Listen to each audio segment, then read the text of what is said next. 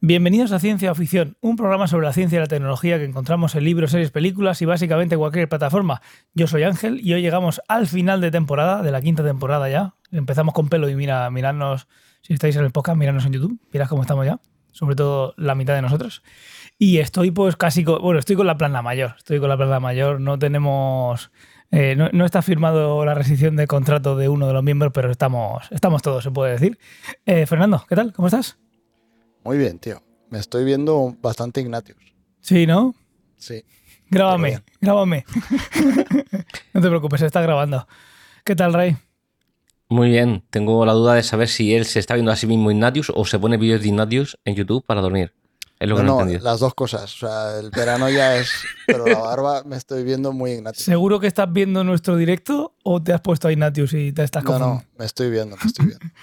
¿Qué tal, Tomás? ¿Cómo estás? Bien, con sueñito. Yo a esta hora ya en- estoy en la cama ya casi durmiendo. Así que me he tomado un cafelito antes de empezar para aguantar y aquí estoy. Tu primera asistencia en este nuevo horario, ya en el solsticio de verano, pero bueno, eh, este de, primeras así eh, va a ser el último de la temporada. De momento igual hacemos algo más especial si se juntan los astros, o sea, si nosotros, que somos los astros, ya lo sabéis eso. Eh, Si veis que salto de la silla es porque me pego pellizquitos para no dormir. Volveremos, verlo. volveremos en septiembre si no hacemos uno especial, que estuvimos hablando de hacer lo mejor del año, que yo creo que lo haremos, pero ya lo hacemos como, como extra de verano. Y la temporada regular o irregular, como queráis llamarla, la vamos No, a... ha sido muy regular. Regular. La verdad es que ha estado sí. bien, a mí me ha gustado. Muy regular, muy regular. Como somos tantos, pues siempre hay por lo menos dos, tres personas, que es lo que hace que haya un poco más de, de dinamismo. Así que yo encantado. Eh, no, encan- no tan encantado por el calor que empieza a ya en el estudio. Y yo creo que Ray, por lo que ha dicho antes, estará igual. Y Fernando, que ha cerrado la ventana porque si no entra ruido, estará igual. Y Tomás No, igual. yo estoy de puta madre porque lleva dos semanas lloviendo sin parar. Ah, y es bueno. la, la primera luz que he visto del sol en dos semanas ha sido ahora. Yo estoy de puta Pues- madre porque he abierto las ventanas que corre, corre corriente y tengo como cuatro o cinco ventiladores en casa a tope. Así que Sí, ¿no? esto- yo, yo estoy bien. Vale. Siento deciroslo, pero yo estoy muy bien. Yo- Pues ¿Cuánto chico, yo no voy a estar mal. Yo estoy bien, Ángel, eres tú el único. ¿eh? veremos, veremos luego el audio con esos ventiladores si no, si no me cago ¿Cuánto en la... hacía que no estábamos los cuatro? Uf, eso, eso es verdad, eso tendríamos Yo que tanto, tener- ¿no? Desde el último del The Last of Us. Desde El The último de Last las of Us? Sí. Tendríamos que tener un Alex Pinacho o algo así Pero que nos dijera. Hicimos. No, hicimos otro que sí que estábamos los cuatro, ¿no? Hicimos. Interstellar. Interstellar fue Interestelar antes o fue antes. Los cuatro, Igual ¿no? fue antes, Pero fue antes. no lo sé. fue antes. Lo confirmo enseguida. Pues. Confírmalo, Tomás, no podemos, no podemos continuar. No podemos continuar. Tene- Se- se tenemos para, que saber este dato. Voy a poner música de fondo. A ver, después de Last of Us, el de patata de feria. Patata de feria. Este sí que tuvimos No, los cuatro. No, no me acuerdo ni de No, qué hicimos Arrival, día. Arrival estuvimos los cuatro. Ah, no, Arrival. Arrival estuvimos los cuatro. Si En la juntas- primera parte. Si juntas, no, yo no estuve en la primera parte. Es verdad. es verdad. Y Correcto. tú no verdad. estuviste en la Pues desde segunda. patata de feria. Tres episodios eh, han pasado desde que desde que estuvimos los cuatro, por última vez. Mes y medio. Patata No de está feria, mal. Yo estoy con Fernando, no me acuerdo qué se hizo en ese, en ese episodio. Yo tampoco. Y creo que hace más, pero bueno. No os preocupéis, está grabado. Podemos oírlo. Podemos oírlo. Pues- y, y los archivos en local también los tengo. En- Bueno, eso tú, yo lo en, borro. en 5 gigas. por la parte solo de, de Ray. Pues vamos al lío, vamos al lío y hoy, como ya comentamos hace unos días, vamos a hablar de la película Moon. No sé si habrá muchas películas con ese nombre, pero esta es la de Sam Rockwell, como dijimos. Luna en español, por si Luna. alguien no. Nada. Yo tuve que verla en español porque la, Gracias, gracias, Fer, tío.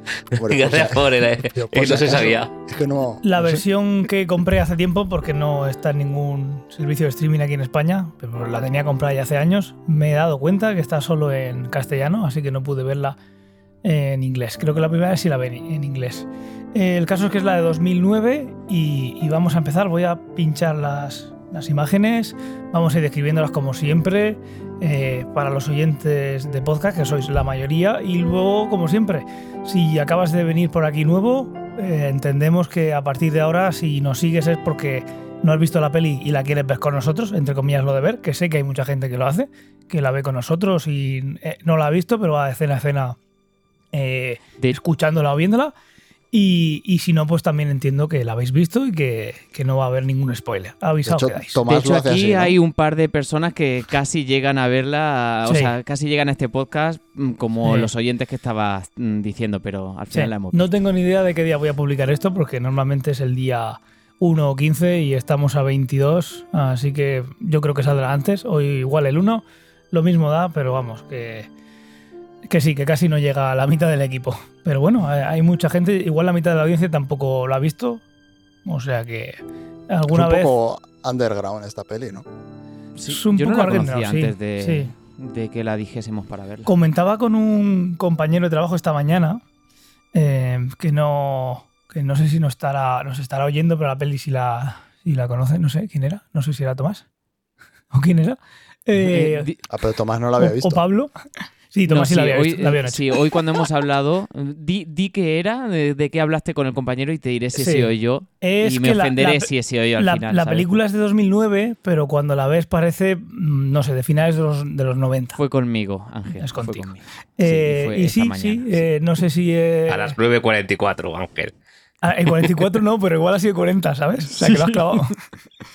Eh, y sí, no sé si es algo, pues no me he puesto a mirar técnicamente si es por algún motivo en concreto, pero sí, la estética, la forma en la hacerla, no sé, me parece más antigua. eh, ya no que- solamente de por la que es. estética, porque la estética eh, al final tuvo un presupuesto de 5 millones de euros. Tampoco es que hubiese de- demasiado bien ha salido para, para un presupuesto tan, tan limitado, pero sobre todo yo creo que por la narrativa. Eh, es de 2009 la película, como has dicho, y, mm, y por 2009 las películas se asemejan mucho a lo que podemos ver ahora. Yo creo en cuestión de narrativa, en rapidez y ritmo de la peli.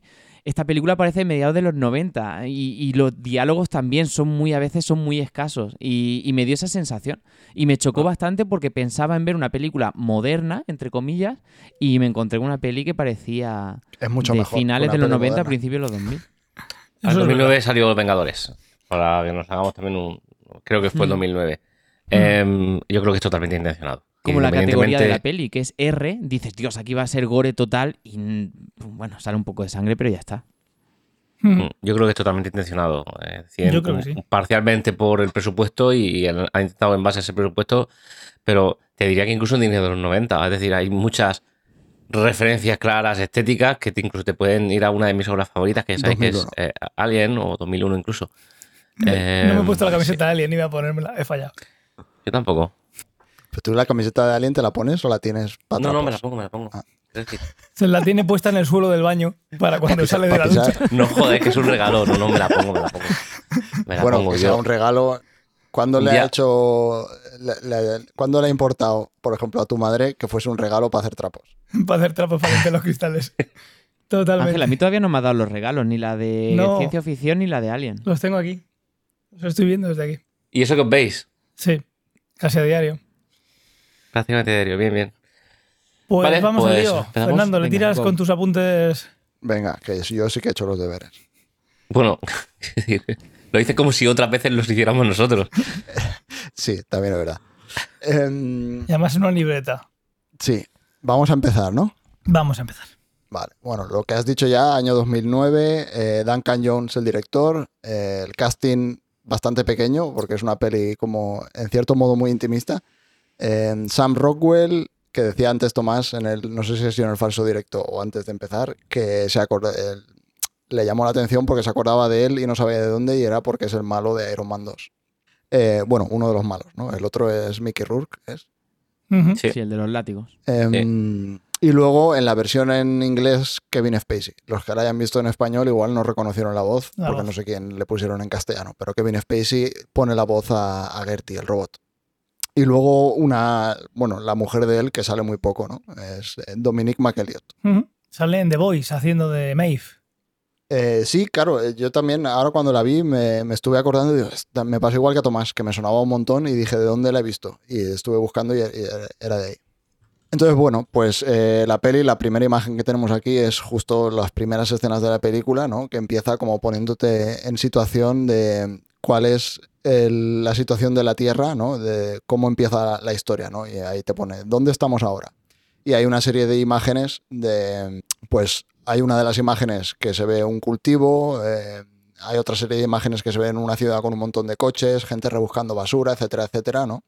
Y la voz en off lo que te está diciendo es que sí, que la sociedad estaba al borde del colapso, pero eh, lo que vemos en la siguiente imagen, que es que encontraron una solución y era convertir el helio 3 en energía. ¿no? Entonces, yo creo que toda esta película tiene un montón de ideas y las va tocando, o sea, las va introduciendo, pero luego como que no se pone a bucear en ellas, ¿no? No como que están ahí y tú ya te las imaginas o profundizas por tu cuenta, etcétera, etcétera. Y esta es posiblemente la base científica de toda la película, que es que se encuentra una fuente de energía limpia, en este caso por eh, fusión nuclear eh, del helio 3. ujú, correcto. Y me gustó porque, vale, bueno, es un detalle y no se vuelve a hablar del tema, aunque es la base de toda la trama que ocurre en la película, eh, pero tiene una base científica y es que justo las reacciones nucleares de fusión del helio 3 son interesantes y se han propuesto desde hace un montón de años como una posible energía limpia porque en la fusión de los átomos de helio 3 se genera eh, helio 4 que es estable, eh, bueno, no es radiactivo, eh, protones que se pueden atrapar porque tienen carga positiva, entonces es muy fácil atraparlos. Y luego un montón de energía, pero no hay ni neutrones ni isótopos radiactivos, con lo cual en esa fusión se genera energía, bastante energía, y además, digamos, es limpio, porque todo lo que se genera lo puedes atrapar o, no, o no tiene ningún problema. Esta premisa también, si alguno os suena, en For All Mankind también se toca. Y al final es que ese eh, Helio 3 llega al, y se ve también en esta peli, llega a la Luna, que, no, que está inerte, que no tiene aire, que no tiene contaminación, llevada por el viento solar. Entonces, pues tenemos una fuente en la Luna, pues en For All Mankind se ve cómo quieren ir a por ella, y lo mismo pasa en esta película. De hecho, en la Tierra no se encuentra mucho helio 3 por la atmósfera, ¿no? Que al final pues la, la repele un poco y, la- y en la Luna pues está repleto de, de este. Y hablan que eso, de todo el helio 3 que, que hay en la Luna se podría abastecer toda la energía mundial de la Tierra durante 250 años. Otro dato más que estuve mirando es que hay mil veces más helio 3 en la superficie lunar que en la superficie terrestre, más o menos, una estimación. Eh, vale, Pues, pues, sí, eh, y justo ese Helio 3 hay que sacarlo.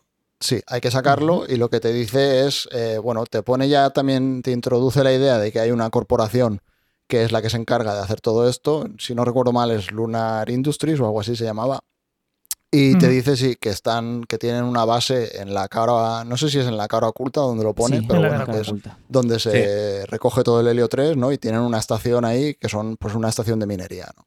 Y la imagen que estábamos viendo ahora pues es ya el protagonista, Sam, que bueno, al principio tienes varios planos donde te están enseñando un poco la estación, aquí te está enseñando cómo, cómo él se está entrenando, ¿no? Está corriendo en una cinta. Eh, hay otra imagen que creo que es, a ver, la 4 es simplemente el título de la película y en la quinta eh, te está introduciendo la base, la base lunar, ¿no? Y te pone, ah, pues eh, base minera, tal, no me acuerdo el nombre. Eh, y aquí lo importante es que es eh, crew, em, tripulantes. Bueno, aquí no sería tripulante, sería pues eh, Sí, trabajador, tri- ¿no? Habitantes o tripulación. Mm. Eh, tampoco van uno. tripulando. Solo hay uno. Solo hay una persona. Eh, contrato tres años, ¿no? Entonces aquí como que te está dejando caer que toda esta estación está lo suficientemente automatizada como para que la dirija, digamos, una sola persona, ¿no? Solo hay una persona y está ahí por un periodo de tres años. Eso es. Entonces, bueno, lo que decía ahí, ¿no? Nos han enseñado un poco la, la, la estación, a él trabajando. eh, también vemos aquí en la siguiente imagen, pues yo creo que la imagen que puse a la izquierda, que es él saliendo por una de las escotillas, ¿no? Con el, con el traje de astronauta, a mí me recordó un montón. A ver, recuerda un montón la estética de 2001, porque se parece un montón la estación. Y son, digamos, todas las cual. puertas ahí como que si hexagonales, todo blanco, las luces, las líneas, etcétera, etcétera. Entonces, esa imagen llama mucho la atención porque es puro 2001. Entonces es él saliendo y subiéndose, pues ahí, no sé si llamarlo rover, pero bueno, a un vehículo de exploración de la superficie. Y está, pues eso, eh, digamos, se ocupa del mantenimiento de la estación, tanto de la estación como de los robots, ¿no? Las recolectoras que hay. Eh, si alguien ha visto Dune o ha leído Dune, recuerda un poco también a pues, la recogida de la especia y tal y cual, que tienen las máquinas ahí recogiendo y bueno, pues se encarga, es un poco mecánico, si algo falla lo arregla y tal y cual, y luego pues se encarga de todo el helio 3 que recogen, eh, meterlo en una cápsula y que eso se envíe a la Tierra. Y para la Tierra. Sí, De hecho, está muy el- automatizado porque ve en la sala de control, ve eh, eh, cu- cuál, cuál es el cargamento, cuánto está de cargado de las diferentes recolectoras de helio 3 y él lo que hace es ir a esas coordenadas donde están las recolectoras, los recoge, los almacena en una, en una cápsula y las envía a la Tierra. Aquí la primera vez que salió de, de la, de la estación, eh, no llegué a darme cuenta si realmente era así, pero ya me pareció que en, dentro de la, de la estación la gravedad es 1 y, y fuera es la de la Luna. Sí, Y luego más adelante se ve que así es. En eso no se entra, porque científicamente no se entra, pero algo tienen, algo consiguen hacer en, en la base para que esté con la gravedad terrestre. Y es fu- cuando sale fuera, cuando tiene la gravedad lunar, que es un sexto de la de la Tierra. teníamos ahí la imagen de él con el rover acercándose a la cosechadora. y yo creo que esto enlaza un poco con lo que decíais antes, que la peli, a mí estas escenas me molan un montón, pero a la vez me dan una sensación de que se ven muy bien y se ven raras. O sea, es como que mm, un poco como lo del Valle Inquietante, cuando ves una animación de una persona que es demasiado realista o no es realista, pues esto es como que también está al margen, como que es, hay cosas que se ven de puta madre y hay cosas que no acabas de creerte. O sea, pero me gusta, o sea, me mola la estética, pero eso me, me resultó raro. Yo a mí sin no me saber, chocó la, la parte exterior, ¿eh? yo sin, sin saber el, el origen de los efectos especiales, a mí me dio la impresión de que eran maquetas. Es decir, de que, que eran Que eran imagen real, eh, muñequitos pequeños, o sea, cochecitos pequeños y, y con un poquito Puede de ser. efecto. O sea, a mí me mola un montón cómo se ve, pero es como muy distinto de lo que estoy acostumbrado a ver. Sí. No, yo, yo lo he investigado. A mí siempre en estas escenas lo primero que se me va a la vista es a las estrellas. Que si fuera una cámara como las que tenemos hoy en día, pues se vería cielo negro. Incluso 50 años después de ir a la Luna. Ese rango dinámico entre el Sol y, y- y la superficie lunar es imposible. Así que el cielo, científicamente hoy en día, se debería ver esa, esa imagen eh, sin estrellas. Me moló mucho que en varios puntos, o sea, aunque en la intro te pone que están en la cara oculta de la luna, yo entiendo que están en la línea esa, no me acuerdo cómo se llama, que es entre la... El terminal. Sí, entre la luz y la sombra. Porque como normalmente están como muy oscuras, pero muchas veces se asoman y ven la Tierra, eh, se ve, pero no acaba de verse según donde estén. Eh, Y Sí. es como que están ahí en ese margen. Tiene que estar en el terminal, sí. Lo que has comentado del cielo, si no hay contaminación lumínica, ¿por qué se ve el cielo, por qué se vería el cielo oscuro, negro? ¿Por qué no se verían todo su esplendor las estrellas? Por rango dinámico, si tú te pones a hacer una fotografía o un vídeo exponiendo bien para que no se vea el suelo demasiado brillante, eh, ese rango dinámico no te da la suficientemente amplitud para ver, el, para ver las estrellas. Tienes que decidir si quieres enfocar, perdón, si quieres exponer, si quieres hacer que el sensor sea mucho más sensible para que se vean las estrellas, entonces lo que es la luna se quemaría entero, se vería todo blanco, saturaría, o si expones para que se vea bien el suelo, la nave, la nave, el bueno, la nave, la cosechadora, el, el rover, lo que sea, el cielo está mucho más allá de la oscuridad que, que ese mismo rango dinámico te va a coger. ¿A efectos de la cámara o visualmente A efectos de la lo cámara. que ves? A efectos de la Todo cámara, tú efecto lo de verías, cámara, tú verías correcto, las estrellas. Correcto, Vale, vale. correcto. Perfecto. El rango dinámico del ojo todavía es muy exagerado para que lo que, lo que se puede hacer con un, con un sensor hoy en día. Correcto. Eh, rango de cámara. Eso es. Vale, eh, teníamos la imagen esta de la cosechadora y luego pues te siguen enseñando un poco. Aquí como que aún te están introduciendo todo, digamos, en el contexto de la, de la estación y del trabajo de Sam, ¿no? Entonces te han enseñado un poco pues que se mantenía en forma, porque se mantenía corriendo. Te han enseñado un poco su rutina de pues eh, comprobar que está, que está todo en orden, si hay algún fallo pues arreglarlo, pues si recoger eh, el helio 3 para enviarlo a la Tierra. Y aquí te enseñan una faceta más, que es un poco la faceta del tiempo libre, de qué hace en su tiempo libre. ¿no? Y están ahí, pues está Gertie, que es el robot eh, que le está cortando el pelo, le está limpiando el pelo, y mientras él está haciendo como una maqueta ahí con Sí. muchísimo detalle. Tallando, tallando. Hay un... Curioso el, el sillón, creo que me llamó la atención en esta escena y en Sí. otra que sale, que es una base con este corte, puerta blanca, con muchas rectas y diagonales y cosas muy, muy 2001, como decías, y de repente implantaba ahí un sillón de orejero. El butacón ahí. Sí, un tacón. En fin, me llamó la atención. Y luego la siguiente imagen que tenemos es eh, él comunicándose con la Tierra. Entonces aquí es, antes lo comentabais, ¿no? Que la película al principio es como que igual te intenta, te, te tira cosas en varias direcciones y tú te empiezas a hacer imaginaciones y luego enseguida te lo resuelve, pero aquí en este momento aún es como que hay varias cosas que a lo mejor te empiezan a llamar la atención. Entonces, una de las cosas que te puede llamar la atención es que se está comunicando con su mujer y la hija, ¿no? Ahí por videoconferencia, pero no es una videoconferencia, o sea, no están hablando en directo. Él está viendo una grabación. Entonces, claro, eh, yo qué sé, la gente si se acuerda de Interestelar, se acordará de la escena del McConaughey eh, que le han mandado los vídeos porque, claro, han pasado no sé cuántos años. Y solo puede ver los vídeos y contestarle con otro vídeo. Pero aquí están en la luna. Y en la luna sí que te puedes comunicar prácticamente en tiempo real. Bueno, realmente sí que es en tiempo real. O sea, no, no el retardo que hay es súper Que son pequeño. segundos, do- dos, tres segundos quizás. 1,3. Eh, sí, un segundo, dos, sí. Sí, Entonces, bueno, bueno, también te llama la atención cuando sale, porque ya se ha visto en este momento, cuando, cuando ha salido para las recolectoras, eh, siempre se escucha como un mensaje dentro del rover de que eh, no se puede establecer la comunicación de la eh, eh, con la Tierra hasta pasado un buen rato, ¿no? Entonces Mm. te llama la atención como diciendo, vale, puedes pensar porque está en la cara oculta de la Luna, pero no sé, también es verdad que hay veces que se ve la Tierra ahí al lado, entonces dices, ¿por qué no se puede comunicar? Sí, no sé en qué momento lo dicen, creo que es un poco más adelante, que es como que tienen un satélite de telecomunicaciones, pero es como que está escacharrado. Y él no para de preguntarle al ¿me robot, ¿esto lo arreglan del o no frigo? lo arreglan? Y le dice, no, no sé qué, tal, se, se- anda por las ramas, ¿no? Entonces es como que la empresa que lo tiene contratado le importa una mierda al satélite de telecomunicaciones y en vez de poder hablar la con la mujer todos los días o lo que sea, pues tienen estos es vídeos que, se- que va viendo y va contestando. Grande. Sí. Eh, entonces, claro, aquí pues como que puedes decir que hay algo raro, ¿no? De por qué no se están comunicando simplemente eh, en directo y tal. Sí, parece que lo ocultan algo. Te lo. Y un poco con las eh, escenas anteriores también te han dejado caer que el tío está súper solo, evidentemente. O sea, ya te lo han dicho, te han dicho que la estación que está tres años ahí, eh, no sé si en este momento ya te lo han dicho, pero le queda muy poco para irse. No sé si hay algún plano de él haciendo, o sea, contando los días o algo por el estilo, ¿no? Le queda muy poquito para acabar su turno de tres, de tres años. Creo que lo dice cuando le está cortando el pelo Gertie, porque al principio lo vemos con el pelo largo, con barba de, Hmm. de- años, y de repente, pues nada, se está acicalando, se está poniendo guapo porque eh, llega, está llegando eh, el final de, de su jornada, bueno, de su jornada laboral, de su tiempo laboral, Hmm. y que va, va a volver a la Tierra. Entonces, bueno, aquí es como que te han dejado caer que él está muy solo y que tiene movidas. Luego, o sea, te- a mí en la primera vez que la vi me hizo pensar que a lo mejor estaba medio loco. Eh, luego Demasiado te- cuerdo está, ¿eh? Para sí, tres años para solo. llevar tres años solo. Y de hecho, en la siguiente imagen es un poco. También te va tirando en esa dirección, ¿no? Uy, Es- uy, uy, uy, uy, uy, esta imagen. eh, Luego digo algo de esta imagen. Tiene la visión esta de una persona, una chica. miedito eh, ya. una chica en, el, en su sillón que realmente no existe, ¿no? Entonces es como que tiene una alucinación, una visión.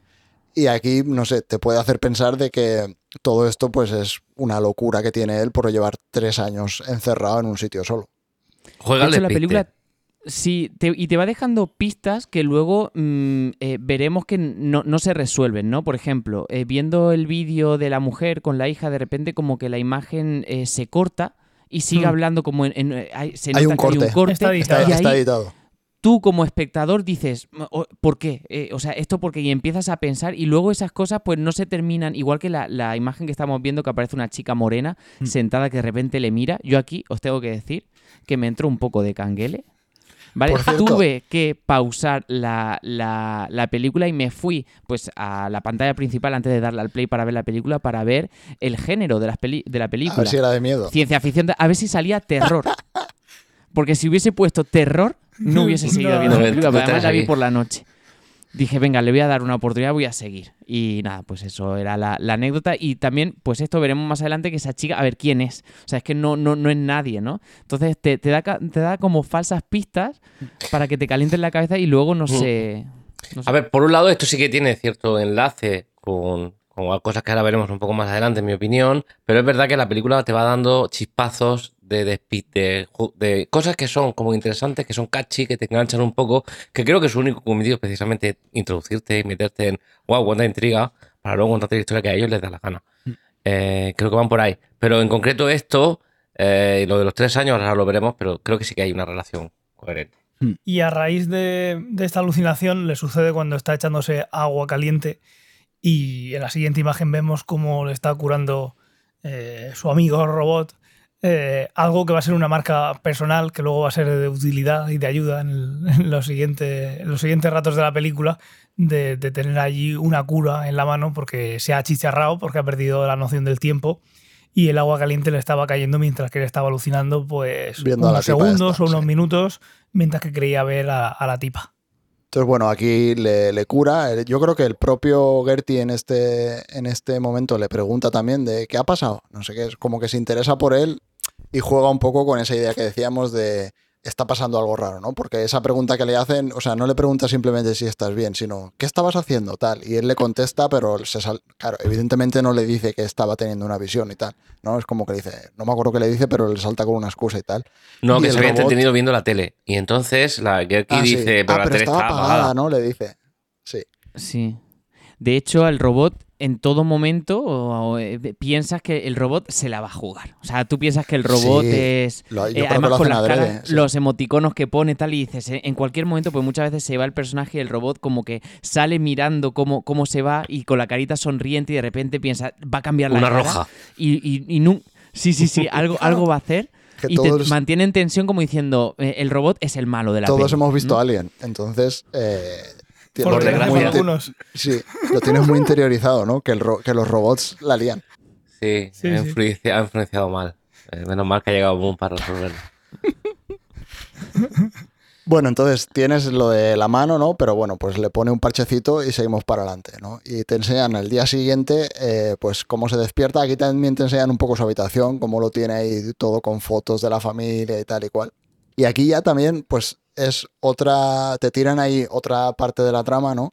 Eh, que él cuando se levanta te das cuenta de que está hecho polvo. O sea, eh, al, al levantarse tiene mala pinta, luego la siguiente imagen es él haciendo ejercicio que habíamos visto al principio de la película, pues en relativa buena forma, ¿no? Corriendo en la cinta. Pero aquí vemos como está corriendo en la cinta y tiene, primero está súper pálido, tiene ahí como ojeras y tal, está todo blanco mierda.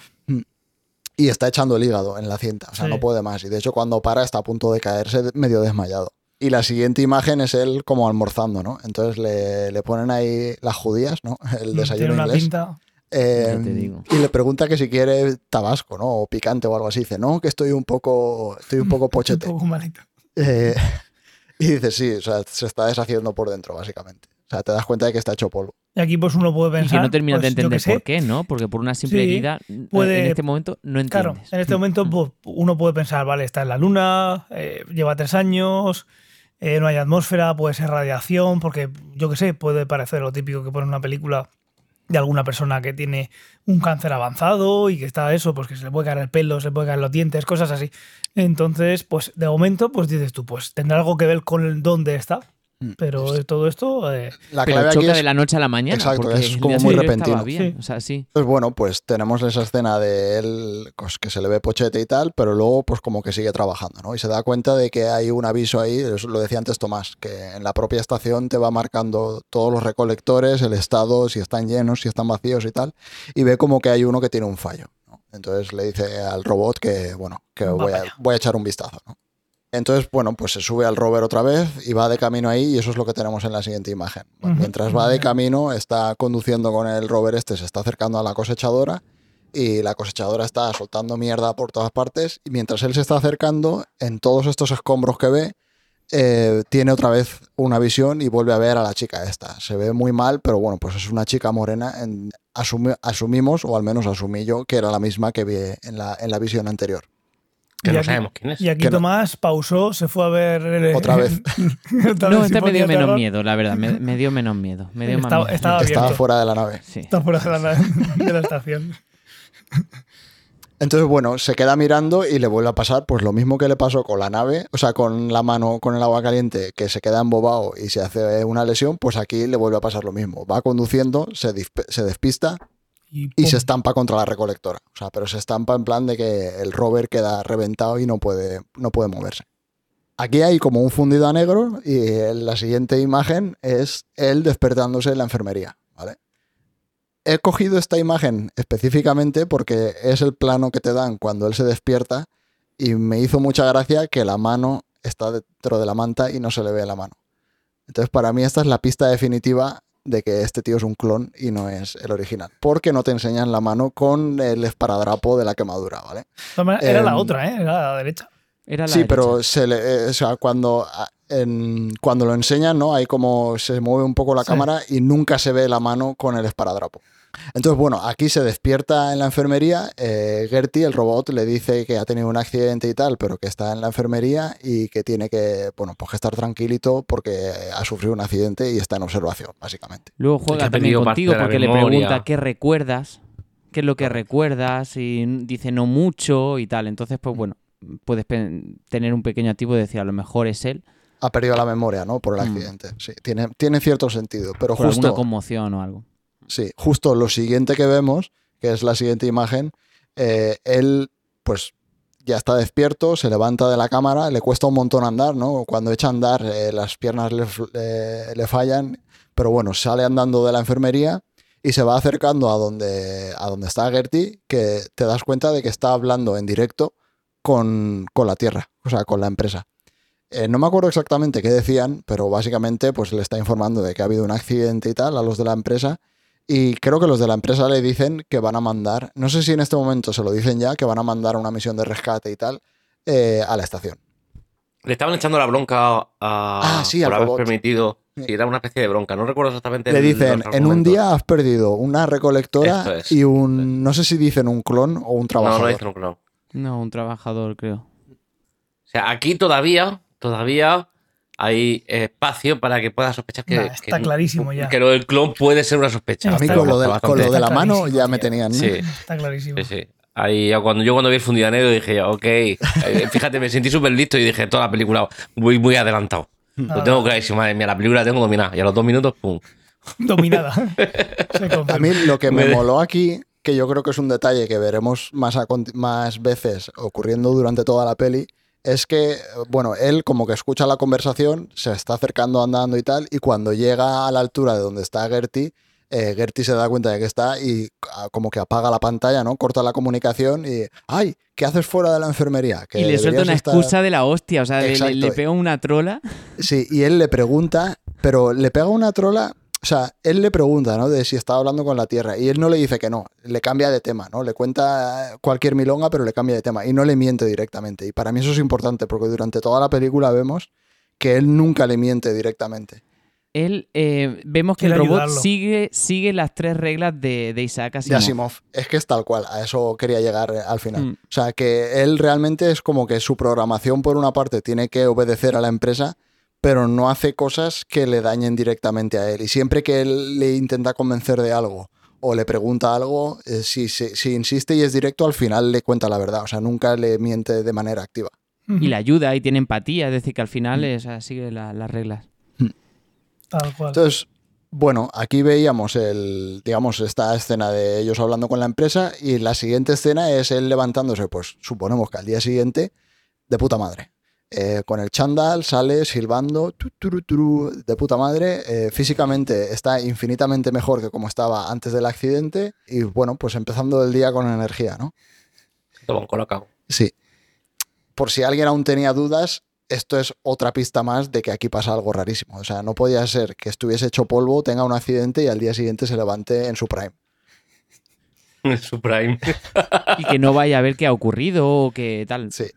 Entonces, bueno, se entera de que la mm, eh, Gertie le dice, bueno, ha sellado la estación, con lo cual se supone que está prohibido, o sea, de que no puede salir de la estación para ver nada. Qué Eh, conveniente. Todo esto lo ha hecho siguiendo las órdenes de la empresa, sí.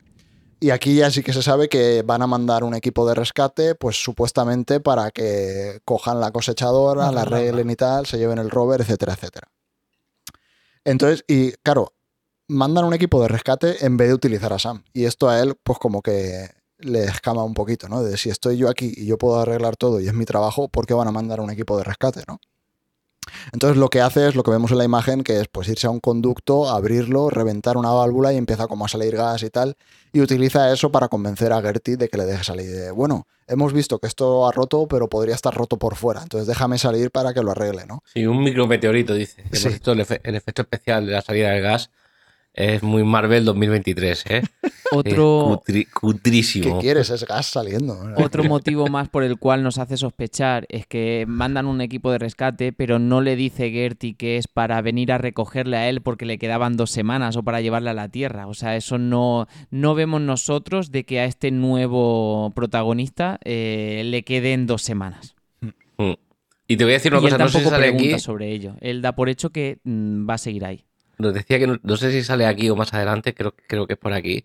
Pero cuando te hablan de que va a venir un equipo mm, especial a, rescatarlo, aparecen las tres fotos. Hmm. Eh, ¿A cuál más macarra de los tres? Sí, es que parece que lo- parecen asesinos. O sea, no. Sí, sí, o sea, es tan evidente que vienen equipadísimos solo con las fotos que. Hmm. En fin. Entonces, bueno, aquí, pues eh, lo que decía, ¿no? Le convence de que le deje salir, eh, supuestamente solo para comprobar si había algo por fuera roto y tal. Y él coge el rover y se pira y se va al lugar del accidente. Se acerca al rover, ve que hay un rover encallado, se asoma y ve que hay una persona dentro. Entonces, pues se mete, lo saca y la siguiente escena que tenemos, la siguiente imagen que tenemos es ya él de vuelta en la... Bueno, hay una escena ahí que él, es él entrando y gritando ayuda, no sé qué tal, se le cae al suelo y se da cuenta de que es él. O sea, tiene, se ve a sí mismo porque es que son la misma persona. Y ahí Gertie le dice, también le vuelve a pasar lo mismo de antes, le hace una pregunta y él le contesta, ¿quién es este? No sé qué tal. Y él dice, Sam, tenemos que llevarlo a la enfermería, pero no sabes si ese Sam se está diciendo, está contestando la pregunta de quién es este o le está hablando al otro Sam. Yo los llamo Sam 1 y Sam 2. O sea, no sabes si se lo está diciendo a Sam 1 o a Sam 2. Entonces, eh, la siguiente escena ya es lo que estamos viendo ahí, que es eh, Sam 1 eh, en la enfermería, Sam 2 con las gafas de, El tiritas y el gafitas. de cobra. Sam sano, Sam decrépito. decrépito, sí. Sí. Está el tiritas y luego está eh, Maverick de, de. Top Gun. Que yo creo que aquí empieza una cosa que me mola mucho de esta película, que es el, el actor se sacó todo el rabo haciendo esta película. O sea, mola un montón porque interpreta a dos personas y interpreta a dos personas muy distintas, como en su personalidad y en sus actos. O sea, y me parece que lo hace súper guay. Entonces, bueno, aquí vemos que él se despierta, está un poco aturdido, no sabe dónde está, empieza a preguntar y de hecho es como que está dudando de que el Sam 2 que está viendo que sea real. Es como que él ha asumido ya que tenía visiones y dice, esto que estoy viendo es realmente una persona de verdad o me lo estoy inventando. Y le pregunta a Gertie, creo, si no Sí. recuerdo En mal. voz pregunta. baja, de hecho. Sí, Es curioso que susurra.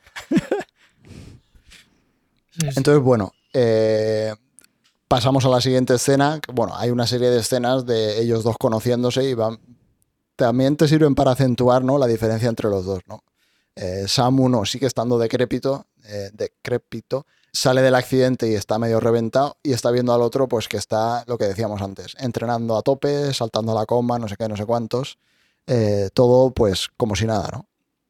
Y aquí ya te das cuenta de que sí, que hay clones que Sam 2 está en el principio de su ciclo, ¿no? Acaba de nacer y está perfectamente, y el otro lleva tres años y está hecho polvo. Entonces aquí ya te puedes oler, eh, pues, El porqué de la duración del contrato. exacto, el porqué de la duración del contrato y empiezas a atar cabos de por qué estaba tan hecho polvo. De la noche a la mañana. Yo creo que aquí empieza a haber una degradación corporal o algo. No es tan fruto del, del digamos, el accidente, sino que Mm. antes, pues eso, terminaba su ciclo. Sí, El- tienen el proceso de lo- clonado está, está exacto, pendiente los clones de tienen fecha Q2. de caducidad, básicamente. Exacto. ves eso y yo creo que también aquí lo que decía antes, que te empiezan a enseñar un poquito las diferencias no solo a nivel físico, sino a nivel personalidad y cómo son cada cómo es el Sam original, bueno, el original, el Sam 1 y el Sam 2, ¿no? Vemos al Sam 2 un tío como más chulo, más más echado para adelante, Más borde, sí. Eh, y el otro es como que todo este tiempo que ha estado solo ha trabajado mucho en su personalidad, ¿no? Como que es más calmado, no tiene tanta ira, eh, no sé, son muy diferentes los dos. Esto mola. Y luego además hay varios, varios ejemplos más de, de que donde se marcan las diferencias. Hay Mm. uno que veremos adelante que es cuando uno le enseña al otro a, a, a, mm, A a tallar. Sí. Y mola que de repente es como dice, vale, que es que he aprendido en estos tres años. Sí. Y empiezas a ubicar el, Y el ping-pong. que a pesar también. de ser la misma persona, no son la misma persona, porque uno tiene tres años de experiencia estando solo Sí. y por lo tanto se ha moldeado distinto. Y de hecho veremos que Sam 2, el que se acaba de despertar, tiene muchos problemas que el Sam 1 ha tenido tiempo de, de tratar, básicamente. La experiencia, Mm. los años, en este caso, ¿no? Sí. Mm. Eso está muy bien hecho. Tenemos ahí el recordatorio, Mira, era. lo que decía Ray, las, fotos de los tres tipos que vienen para rescatarle, que no se sabe cuál de los tres tiene peor pinta. O sea, Es de estos- entre los tres, mínimo 20, 20 cada Los vez. gangsters, tío. si, es- Sí, sí, si la Tierra tuviera otra luna que fuera una prisión, esos deberían estar ahí. Sí. Entonces, bueno, tienes el recordatorio, ¿no? De que la, la misión de rescate, rescate entre comillas, va de camino. De camino. Aquí vemos que el Sam 2 eh, no le cuadran las cosas. Dice, ¿por qué cojones hay otro tío que es exactamente igual que yo? Ya han tenido alguna conversación de quién coño eres y qué estamos haciendo aquí. Bastante El- bien se lo toman, ¿eh? Sí, se lo toman bastante. Los naturalidad. dos se lo toman diferente. O sea, el Sam 1 es como que hay algún momento que le pide si le puede dar un abrazo y tal, como que está muy falto de contacto humano. Eh, este no se acerca ni con un palo y está muy escamado, ¿no? De qué cojones está pasando aquí, esta estación, qué narices es y por qué estamos los dos. Si yo no, o sea, por qué hay un clon mío, básicamente. O Mm. por qué, claro, él asume aquí, o al menos así lo entendí yo, que él es el clon, porque él es el que se acaba de despertar. Es como que yo soy el joven, este es el mayor, soy yo un clon del original. Luego más adelante veremos que ninguno de los dos es el original, pero bueno, en este momento él se lo está preguntando y yo creo que por eso se lo toma tan mal, porque es como que hay un tema muy recurrente en toda la película que es si realmente los clones son humanos, si realmente son personas, son únicas o son simplemente un clon, eh, es como un espejismo de una persona real, ¿no? Y aquí ves que Sam 2 se está peleando con eso, o sea, lo tiene dentro. Y también, también ves que hay una, una clara, un claro relajamiento, una clara relajación, como quieras llamar, por la parte del, del Sam que ya lleva tres años solo, que acepta ciertas cosas Está tal y de como vuelta de no las pone ya. tan en dudas, Sí. Tan en duda, como esto, de que, bueno, hay dos, hostia, perdona, pero es que aquí hay un tema, tenemos que hablarlo, Mm. y parece que le da un poco igual. Lo que vemos ahí en esa imagen es que pues el Sam 2 se vuelve todo loco y empieza a decir, somos clones, aquí tiene que haber más clones, tienen que estar en alguna ¿Dónde parte están? en la estación donde están y empieza a rebuscar por todas partes. Eso es la siguiente imagen ya es como que ha estado buscando por toda la nave, o sea, por toda la estación, no ha encontrado nada y dice, a ver si están debajo de tu maqueta, quita. Vamos a quitar la maqueta. Y aquel le dice, una polla, voy a quitar la maqueta que llevo tres años trabajando en la maqueta. O sea, la maqueta no se mueve. La maqueta es eh, un pilar fundacional de esta estación. Y la Eh, maqueta se mueve. y la maqueta se mueve porque vemos que Sam 2 tiene problemas con la autoridad y con la ira, ¿no? Eh, Mm. Le dicen que no y dice que no, pues ya verás cómo sí. Es muy entonces, joven. Eh, exacto. Tiene, es más impulsivo que Sam. También Hay una- hay en una cuenta que Sam 1 eh, a cada minuto que pasa está más chungo todavía. Es decir, Sí, el- cada vez está más pálido. Sí, sí, sí, y, y sangra más y mm, vamos, está y camina súper que casi mm, se arrastra Sí. por el suelo, o sea, está hecho mierda. Si no se hubiera, si no se hubiera estrellado, lo hubieran quitado en medio pronto. Sí. Que hay una parte, no sé si la tienes en imágenes, Fer, que es el momento en el que él intenta disculparse más adelante. Lo digo porque hay una, una cosa que para mí es una incongruencia. No sé si toca ahora me espero si, te- si tenemos. Creo que en un par de imágenes está, pero bueno, Vale, no vale, sé seguro porque las hice hace un par de semanas. Bueno, pues le dice que va a quitar la maqueta, le tira la maqueta por el suelo, se pelean. Aquel Sam 2 le pega un codazo en la cara y se la revienta. O sea, vale que es un codazo, pero aún así le hace como demasiado daño. ¿no? Te das cuenta de que está tan hecho polvo que empieza a sangrar, todo lleno de sangre y tal y cual. Tira la maqueta, la revienta, mira debajo y evidentemente debajo de la maqueta no había nada. Eh, entonces, eh, Sam 1 en ese momento es como que está hecho polvo, se va a curar y está hablando con Gertie, ¿no? Y le pregunta, oye, em, no me acuerdo exactamente cómo era la pregunta, pero bueno, básicamente Gertie aquí le acaba confesando de que es un clon. Y le explica toda la, toda la vaina, ¿no? Le explica que, eh, ¿te acuerdas de que, de que hubo un accidente y tal, ¿no? Entonces es como que todo el ciclo de los clones dura tres años y todos empiezan igual, todos empiezan despertándose en la enfermería con ese recuerdo eh, de un accidente, ¿no? Entonces es como que ese es su inicio del ciclo y realmente pues eso, que todos los recuerdos, ahí le confiesa que todos los recuerdos son implantados, que son artificiales y que evidentemente es un, es un clon. Es lo que decía un poco Ray al principio, que esto creo que pasa cuando llevamos 25 minutos o 30 minutos de película. O sea, básicamente esta ya es la confirmación 100% por si alguna persona aún tenía alguna duda de que son clones y evidentemente este tío es un clon y está muriéndose pues porque tienen fecha de caducidad. Le dice también, aquí también se, eh, se descubre, claro, cuando están preguntándole, pues le cuenta todo lo de los clones, le cuenta que lo del satélite eh, no lo van a arreglar nunca porque no les interesa. Eh, te das cuenta aquí también, bueno, es como que atas cabos de los vídeos de la mujer, por eso están editados, por eso son vídeos, etcétera, etcétera. Eh, y yo creo que aquí vuelve a estar la pistita esa de que Gertie realmente no es malo, porque cuando le ha preguntado y se ha puesto realmente a ser directo y le ha hecho las preguntas correctas, porque claro, evidentemente él nunca le había dicho que era un clon, porque él nunca le había preguntado si era un clon. Pero en el momento en que se lo pregunta, el Gertie le confiesa. Y vemos también, pues la otra imagen que tenía aquí es como cuando él está hecho polvo, eh, decaído, mirando al suelo, él le pone el- la mano en el hombro y tal, como intentando compadecerse. Mm. Mm. Sí, es la, es la primera vez que no hay dudas. Es decir, durante todo el trozo de película que llevamos se juega mucho con esta eh, doble faceta de, bueno, va a ser un HAL 9000, eh, qué, qué está pasando con este robot, tiene una carita sonriente cuando me la va a cambiar eh, por una roja de ira. Eh, y aquí creo que es la primera vez que se confirma, o parece confirmarse, que, que- que el tipo va de buenas. Y aquí, bueno, pues eh, creo que justo le cierra contándole si quería que le hiciese un sándwich o algo así, eh, pero no, no, está por- no está de humor.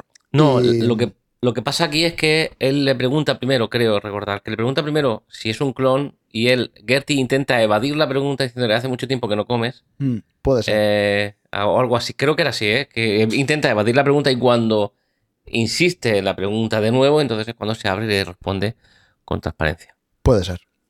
Y bueno, la siguiente imagen creo que es un poco lo que decías antes. Cuando ellos ya aquí ver la escena empieza que él está pues como escuchando música y comiendo y tal, como que ya pues intentando asumir eh, la realidad y llega Sam 2 y le dice, oye, aquí pasa algo raro y tenemos que hacer algo. Y Mm. empieza pidiéndole perdón, ¿no? Por el, por el puñetazo ese en la pelea, creo recordar. Sí, hay un momento, insisto, no sé si será aquí 100%, pero para mí es una pequeña incongruencia. Y es que cuando eh, este Sam 2, el Sam de gafas de sol, el nuevo, eh, se pone a hacer con la maqueta y a aprender a Ah, maquetar. eso es más adelante. Eso es más adelante, ¿no? Entonces me Sí. espero. No sé si tengo la imagen, pero es más adelante. Vale, vale, vale. Em, Espero, espero. Es vale. lo único que tengo, si te darás cuenta, no tengo otra cosa. Solo quiero decir esto. He venido aquí a decir Vale, esto pues y me voy. más adelante. Creo que Me levantas la mano, ¿eh? Sí, no sé cuándo será, pero a ver si nos acordamos.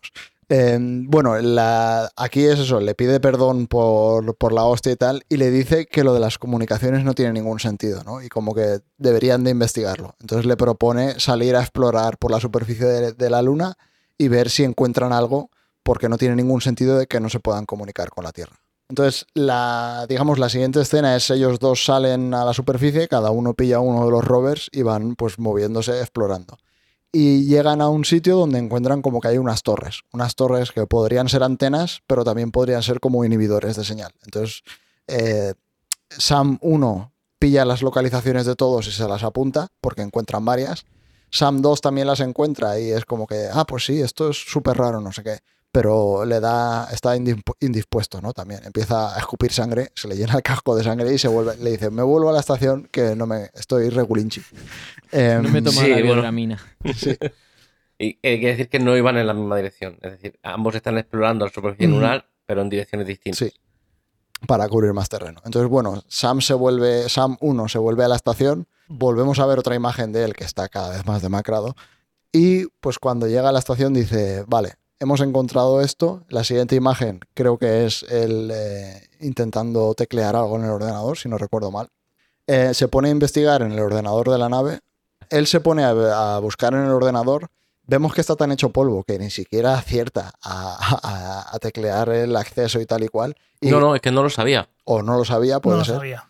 Y Gertie se acerca por detrás y con la, con la mano esa que tiene, con la garra, le teclea y le da acceso a la información, a, digamos, a los registros de información. Entonces él se pone a ver vídeos. Uno de los vídeos que ves, la imagen que tenemos aquí, de un Sam anterior eh, metiéndose como en un ataúd y aparece una luz y desaparece. Y otra de las imágenes, que es la siguiente, es un vídeo grabado de otro Sam también, con la gorra, bigote, el pelo largo y tal. O sea, muy parecido en el aspecto al Sam 1 que decíamos antes, al Sam que vemos al principio de la película, como, en un, como hacia el final de su ciclo. Y vemos que tiene una foto de un bebé como que acaba de nacer y tal y cual. ¿no? Entonces aquí él, de hecho, si no recuerdo mal, creo que incluso aparecen nombres en los vídeos. Lo que pasa es que eso ya es difícil de ver como que son identificadores anteriores al suyo. En cualquier caso, esta es otra confirmación de que, por supuesto, hay clones, ya lo sabíamos, pero el Sam que estamos viendo no es el Sam original. O sea, vemos que él tampoco, o sea, no es el Sam 1. Es, No es- yo le no puse Sam primero. 1 y Sam 2 porque es el 1 y el 2 que vemos, pero realmente no es el primero del ciclo.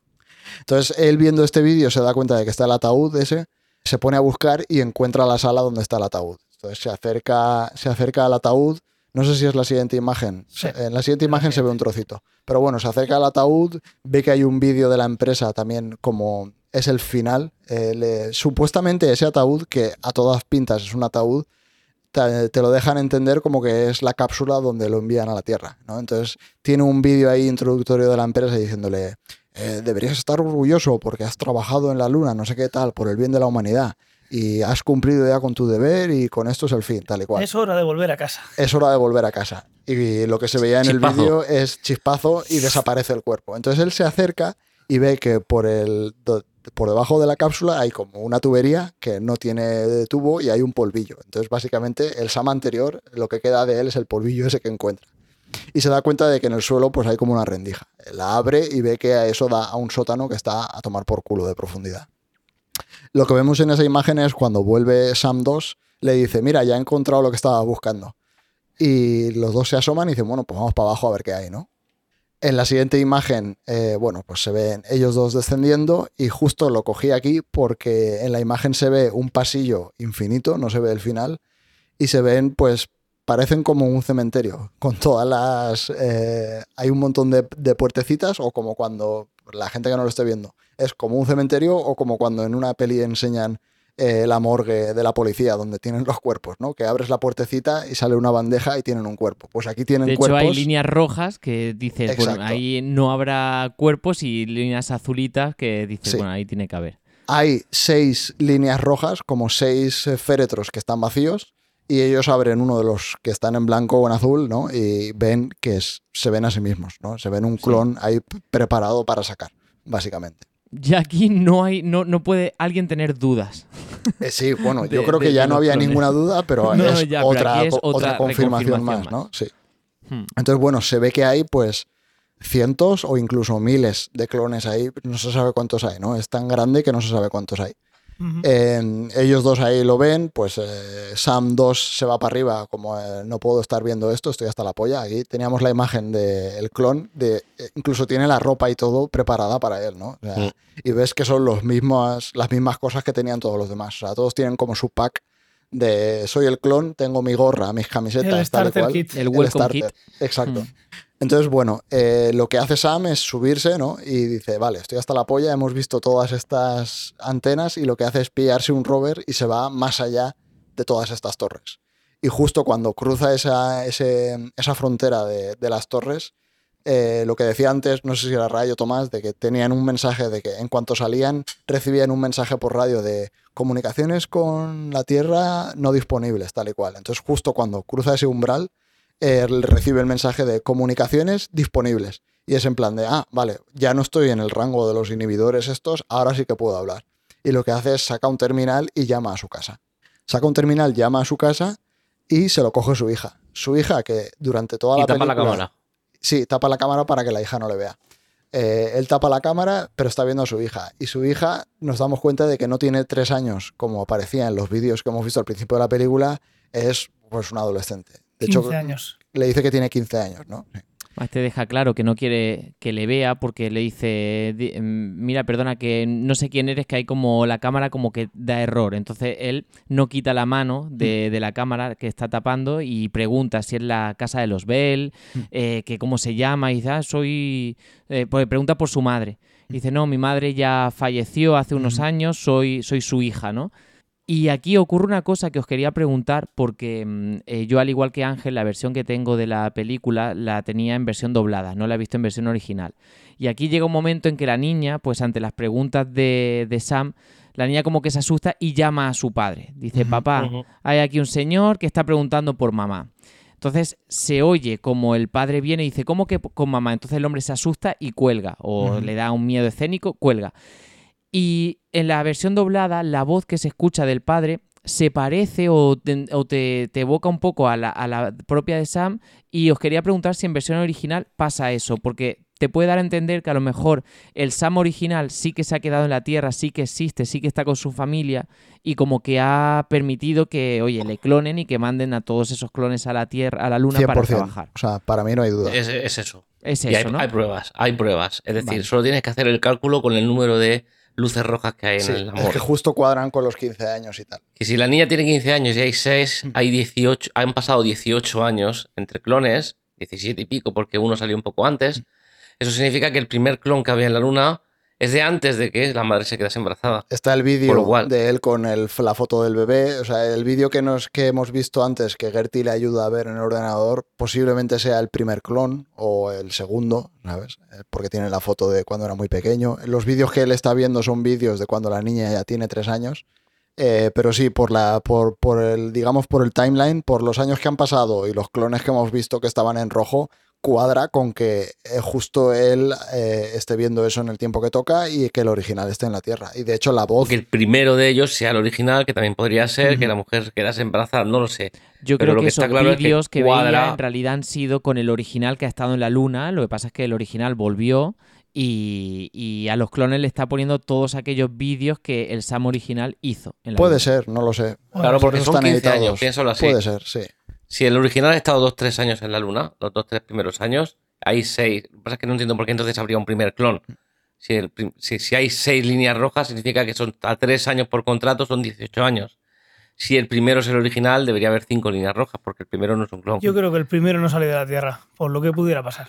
Claro, yo, yo siempre lo he entendido así, de que el- la primera persona que estaba en la luna ya era un clon, era el clon cero, o sea, el clon uno. Así no corre nin- ningún riesgo.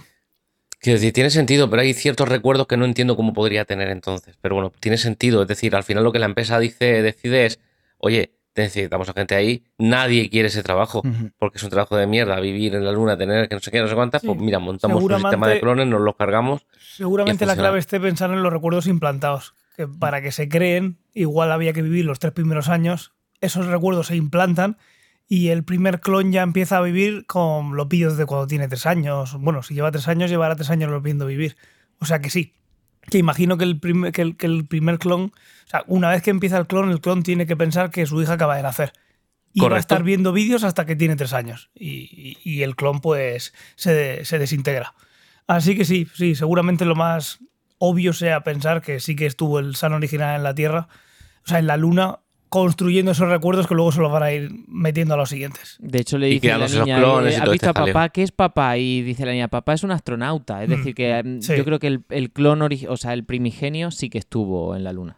Puede ser, sí, tiene Sí, sentido. puede ser. sí. Hay una cosa más aquí que a lo mejor, no sé si es sección porro o no es sección porro, pero Tenemos que buscar una sintonía, Ángel, para esto. Em, claro, la primera vez que Sam 1 tiene una visión es claramente una chica morena. Eh, no se le ve a lo mejor la cara muy de cerca y tal, pero bueno, es una chica claramente morena y joven. La segunda vez que tiene una visión es cuando está, cuando tiene el accidente con la cosechadora. También parece ser que es una chica joven con el pelo negro, o sea, suponemos que es la misma chica que ve en el sillón. Eh, y aquí, en esta llamada, en la imagen se ve que su hija es una chica joven con el pelo negro y largo. Entonces, aquí mi duda es, ¿las visiones que está teniendo Sam 1 son la hija de mayor? Quiero decir, ten- tendría sentido. eh, No creo que sea una persona random ni la misma persona en las dos primeras alucinaciones. Creo que hay un motivo. Pero técnicamente, y tal y como cuentan la historia, ese Sam nunca ha visto a su hija mayor. Ah, por eso, por eso digo que puede ser sección porro o puede ser... Entrelazamiento cuántico. Eh, exacto, o sea, Estabas pensando en eso, ¿no? es sección porro igualmente, Sección ¿sabes? porro. Pero quiero decir que evidentemente es como que ahí están, cru- están cruzando, están cruzando, hambre! cruzando Le están, recuerdos. le están llegando cositas del original. Sí. Y de hecho hay algún momento, no sé, no sé si es aquí o más adelante o ha sido no antes. está mal tirado, ¿eh? Está bien tirado. Sí. Quiero decir, pod- podría estar guay. Hay un momento que Sam por ahí. 1 y Sam 2 están hablando y es otra vez volviendo al tema de que los dos son muy distintos, que tiene problemas de ira el Sam 2 y el Sam 1 le dice, yo también tenía problemas de ira, pero tres años aquí es como que me han dado mucho tiempo para pensar y trabajar en mis problemas y tal y cual. Y en algún momento le dice que se separa de la mujer incluso. Entonces, ese recuerdo no sé exactamente por Dale qué... fuerte al teclado, Ray, dale fuerte. Estoy haciendo para que se quede grabado en el, en el audio, porque lo estoy grabando en estéreo. ese recuerdo que uno de los dos tiene también es otra vez eh, sección porro entrelazamiento cuántico. Porque ¿por qué uno de los dos tiene ese recuerdo de que se han separado y no los tienen los dos? ¿Sabes? Si los dos son clones y empiezan con los mismos recuerdos, o los dos saben que la mujer y él se habían separado o no lo saben. Y Bueno, o se separa en el proceso. eh, claro, pero entonces es como que decir, uno- la niña nace. Bueno, la niña nace la- el- el- cuando está ahí y a lo mejor a los años y medio la mujer le, ha grabado un vídeo que dice, tío, estoy hasta la polla de no estar sin ti y Eh, se ve, se hay ve, un momento hecho, que ella se quita el, yo. anillo. Sí. Eh, se ve- eh, hay una com- eh, nos enseñan como dos videollamadas con la mujer. Una es la que sale con la hija y otra que sale ella sola. Y al Mm. principio de la conversación da a Se está entender tocando el como que anillo no están o se está quitando el anillo o algo así. Sí, Puedes- aunque luego se dicen te echo de menos, tengo ganas de ir, de verte, tal, pero mm, da a entender de que algo pasa. Puede ser que cada clon tenga un delay de tres años en los recuerdos y que se estén grabando con, con un retraso y que vayan actualizándose para que los vídeos vayan siendo, mira, lo que pasó hace tres años en la Tierra o hace seis y que tengan ese retraso y que se vayan siguiendo creando. Uf, no lo sé. Esto es Podría se fía ser. un porro 100%. O sea, lo podemos interpretar de un montón Sí. de maneras. Lo digo por- para que el clon número 100, que ya habrán pasado 300 años, pues yo que sé, tenga otra realidad más avanzada. Yo que sé. Claro, pero es raro porque si el clon número 100 Sí, son habrán 300 muerto ya años todos, después, todos han todos, muerto y no pueden darles recuerdos. O sea, yo ta- la primera vez, o al menos estas veces, la he visto un par de veces esta peli. eh, siempre lo he entendido como que todos empezaban en el mismo punto Sí, temporal. sí, yo también. Tien- Tiene sentido, porque si no, él recordaría... Pero la sección porro tema. me abre la mente. Sí. Voy- voy- sigo con la sección porro, pero recupero para asustar lo que quería decir. Si no, él recordaría haber empezado la maqueta. Es decir, si los Ah, recuerdos lo de la uno maqueta, claro. Se, se continuasen en otro... él no, hay me refiero a los de la Tierra, no las vivencias en la nave, obviamente. En la base. Pero los, los recuerdos de la Tierra son los que él puede ver por los vídeos que recibe. Pues que los vayan eh, fabricando y que vayan avanzando un poco. Por pensar que, algo, que Es decir- ese. que No sé. Como no tiene que haber entrelazamiento entre ellos, cuántico igual sí. Pero entre los clones no tiene que haber ninguna conversación. pues Claro, se supone haber, que ellos nunca se conocen. O sea, esto Por ha sido eso. un fallo. Eh, No sé, eh, lo más sencillo queda para la empresa es que todo el mundo, todos los clones sean iguales y punto. Eso está iguales, sea un efectivamente. bucle- repetir el mismo un vídeo una y otra vez. Y ya. punto. Ya está. correcto. Eso el- en producción se te queda súper barato. ¿Qué sentido tendría hacerlo de otra manera? Que es decir, complejo, difícil. no- Sabes que algo que se repite ¿Qué sentido siempre y, tendría y lo hacer tienes las controlado. cosas siguiendo una ética y una moral mínimas? Bueno, es que son, son corporaciones. Igual- igual eh, hay algún Fernando, tratado. no esperes. Yo no, lo, digo- Igual- lo tiro con toda la intención porque ese es otro de los temas de la peli. O sea, Igual hay algún Claro. tratado que. Yo qué sé. De, de unos derechos del clon. Ojo, hay una segunda película del mismo director que están todos los clones en la Tierra y demandan a la empresa. Y no la he visto. La quería haber visto antes. Sí. es que incluso. se llama Earth. No me acuerdo cómo se llama, porque no la he visto. Es que es incluso más underground que Moon. Eh, pero he visto una imagen de todos los clones en una sala de juzgado, como en el juicio contra la empresa. Ostras.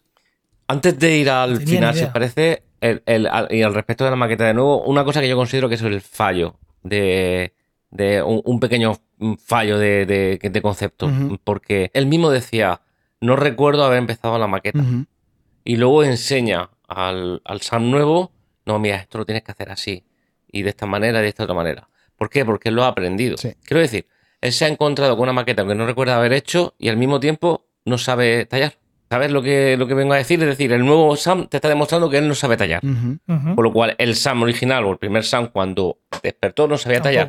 Y se encuentra una maqueta con cuatro casas hechas. Pero no sabe tallar. Bueno, eso es, a ver, entre comillas, o sea, pueden ser dos cosas para mí. Para mí pueden ser que todos los clones no sean iguales, y yo creo que eso en la propia película entra dentro de la lógica interna de la película, de que todos los clones no son iguales y hay clones que se desvían, y por A eso... cada un- uno le dará por una cosa, ¿no? Un Exacto, hobby. y por eso este clon antes de los tres años sale defectuoso y se está muriendo, eh, mientras que otros clones han ido perfectamente, han aguantado los tres años y se han metido en el, en el sarcófago este y los han quemado. Entonces puede ser que haya uno de los clones que le diese por ahí y empezase la maqueta.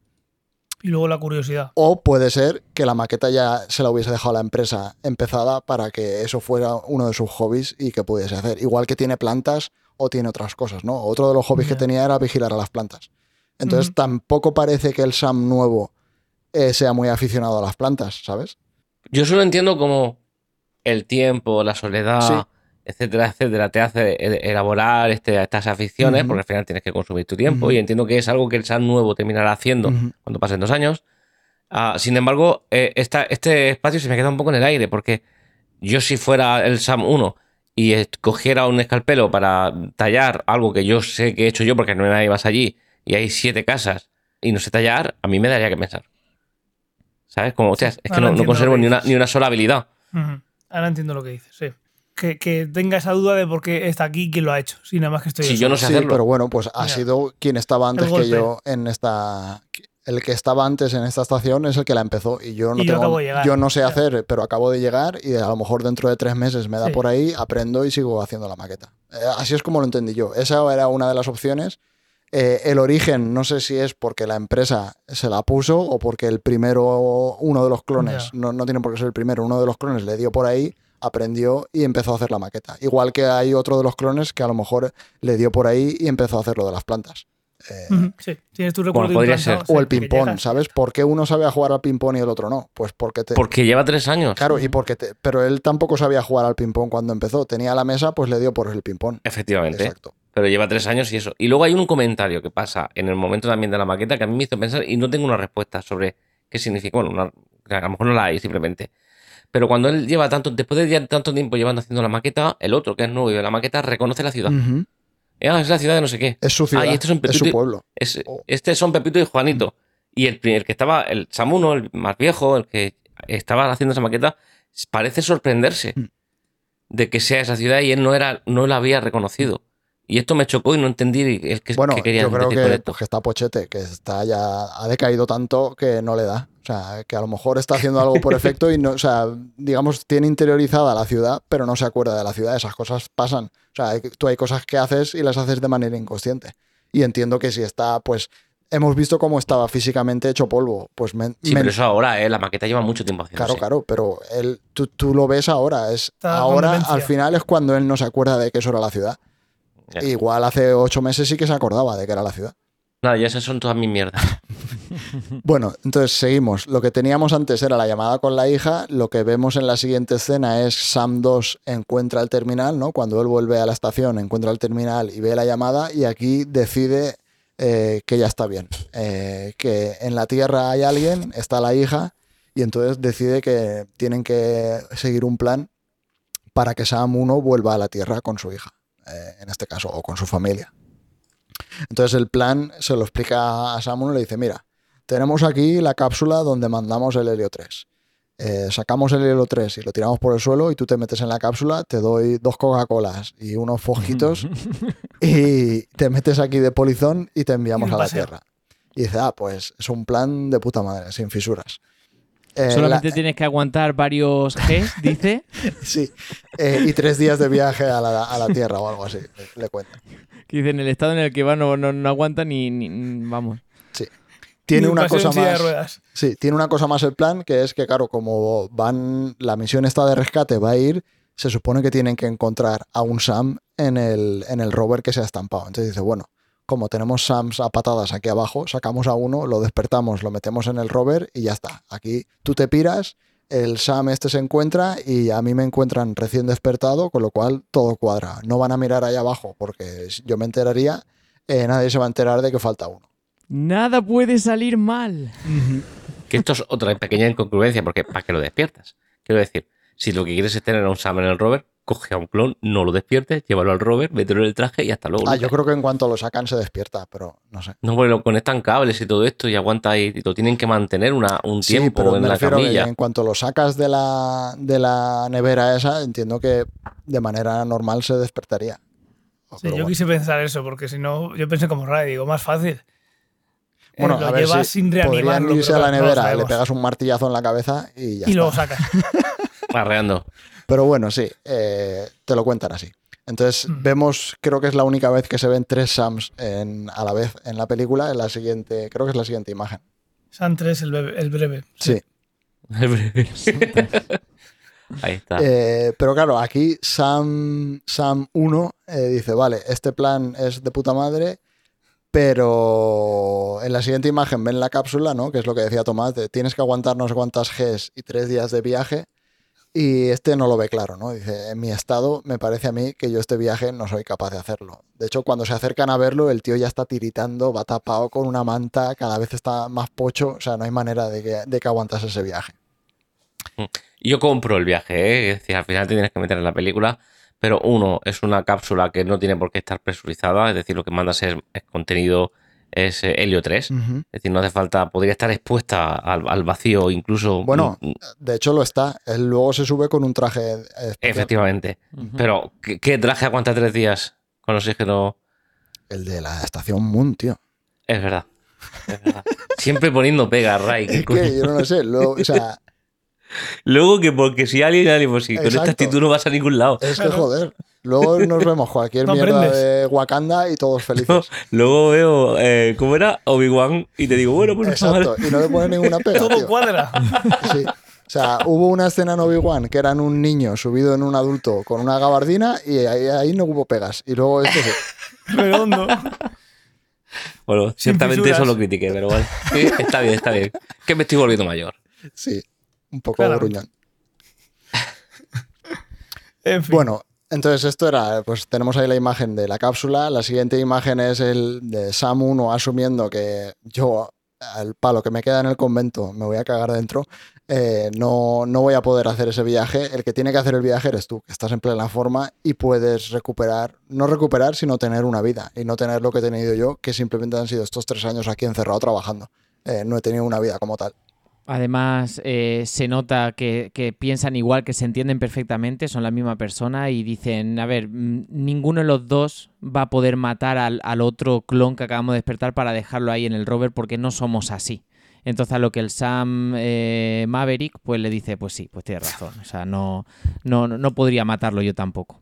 Entonces aquí deciden que, bueno, que el SAM 1 vuelva a donde tuvo el accidente y se meta en el rover para que lo encuentre en la misión de rescate y el SAM 2 haga el plan que tuvo el SAM 2, Mm, que es correcto. meterse en la cápsula y viajar a la Tierra. Y Sam Breve, La- que sea el que se quede ahí mm, En trabajando en los siguientes exacto. tres años. En que se joda. Sí, que además no lleva trauma, no lleva trauma ninguno de saber que es un clon. Exacto, este como bendita ignorancia, ¿no? Bendita ignorancia. La siguiente imagen, que es la que estamos viendo ahora, es eh, ellos dos viajando hacia el rover. Tienen ahí, pues, como una pequeña conversación de despedida. Hablan de cuando los dos recuerdan cuando conocieron a la mujer. Eh, bueno, te cuentan ahí un poco. Y el Sam 1 es como que se desmaya y ya te dan a entender de que si no está ya 100% muerto, está tan moribundo que se desmaya. Y Sam 2 lo coge, lo, lleva en brazos y lo mete dentro del rover, ¿no? Que eso es la imagen que estábamos viendo ahí. Después de esto, él vuelve a la estación, eh, le cuenta a Gertie, bueno, no sé si se lo ha contado ya o se lo cuenta ahora, le cuenta el plan. Ellos dos se ponen de acuerdo en que tienen que borrarle la memoria a Gertie, porque si no, cuando lleguen los de la empresa se darán cuenta de todo lo que ha pasado, pueden acceder a la información del robot y, y darse cuenta de todo. Entonces dice, bueno, te reseteo y ya está, ¿no? Y él lo acepta. Y hay una cosa muy interesante, si queréis lo comentamos ahora, si no lo comentaremos más adelante, que es que él le dice, hay un momento que cuando le está borrando la memoria, le dice, "Ah, estaréis bien, no sé qué tal, y Gertie le contesta, sí, el nuevo Sam y yo eh, continuaremos con nuestra programación. Mm. Y te dice algo así como no sois programas, "Oye, sois personas. Exacto, somos personas, no somos programas. Entonces, eso es un detalle que a mí me gustó mucho, ¿no? Porque es un poco otro de los temas si de realmente los clones son personas, son cosas o qué cojones son, ¿no? Eh, aquí realmente vemos, durante toda la película lo hemos visto, que sí que tienen personalidad y que son distintos. O sea, que tienen muchas cosas en común, pero que tienen vivencias propias, que han aprendido cosas, o sea, que realmente son individuos, no son Bueno, van más allá simplemente de los una copia. Sí. Porque incluye a Gertie dentro de este Exacto. concepto de persona. Ujú. Y hay un detalle aquí, justo cuando le está activando o reseteando la memoria en la parte de detrás, que Gertie se da la vuelta diligentemente para que le toque los cacharros. Y es que antes de irse le quita un papel en el que pone pateame, kick me. Eh, como un gesto también de eres mi hermano, eres mi amigo. Te has portado bien, no eras Sí. malo como todo el mundo pensaba. sí, La siguiente escena es justo, él se está subiendo a, a la cápsula esta, va con el traje espacial, pero antes dice, hostia, eh, que me he dejado el gas abierto.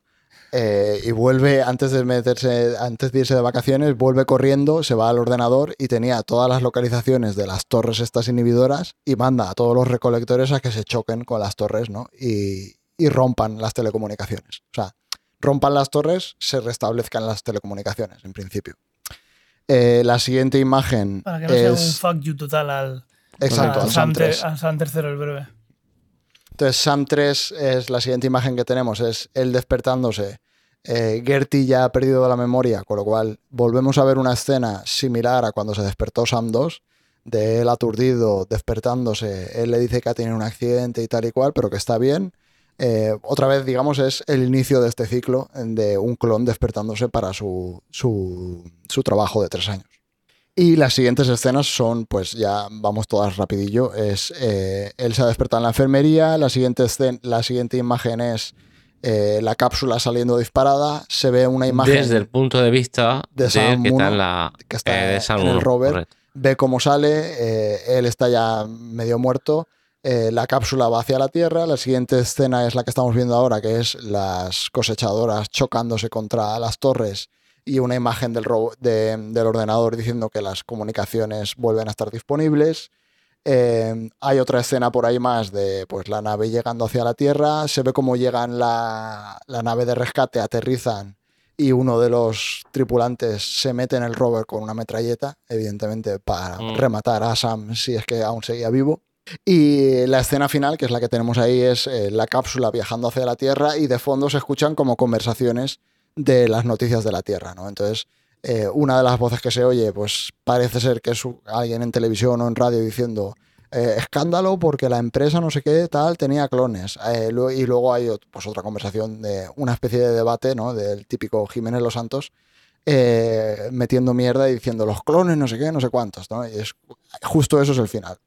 Sí, hay una frase al final que es muy buena que dice, ¿saben qué es? Dicen algo así como es o es un, un pirado, un chalado, o es un inmigrante ilegal.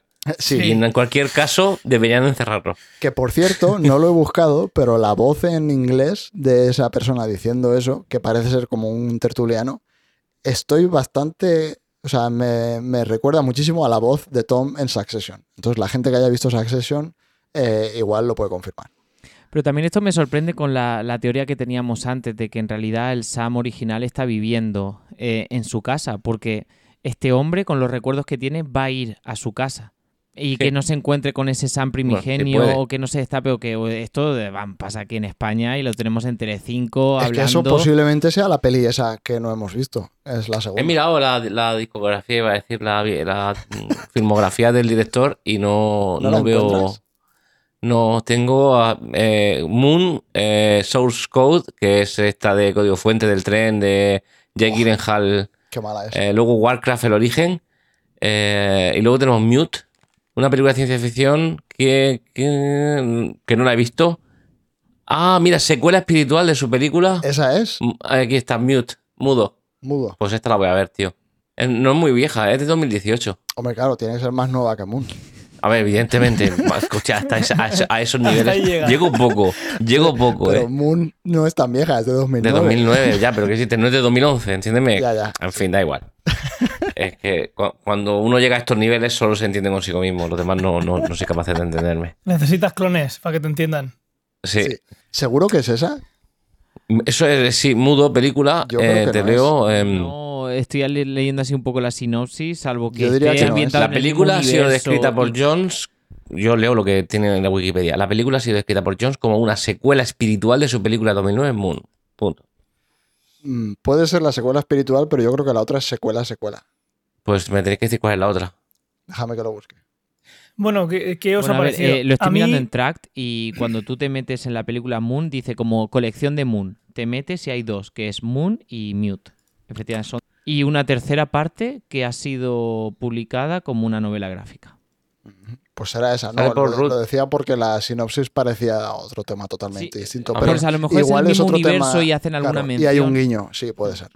Y Robert Sheehan, que este es el de Misfits, el del pelo rizado. El universo Eh, cinematográfico de Moon. Oye, pues a mí personalmente me ha gustado la peli. No la había visto, La me peli es la sorprende. polla, chaval. Y a mí me ha La encantado. película es... a mí la película me gusta, de película. pero no me, no me gusta que, que vaya tan de cara, ¿sabes? Que no hay giro, no hay giro porque es que te la ves venir, va de cara.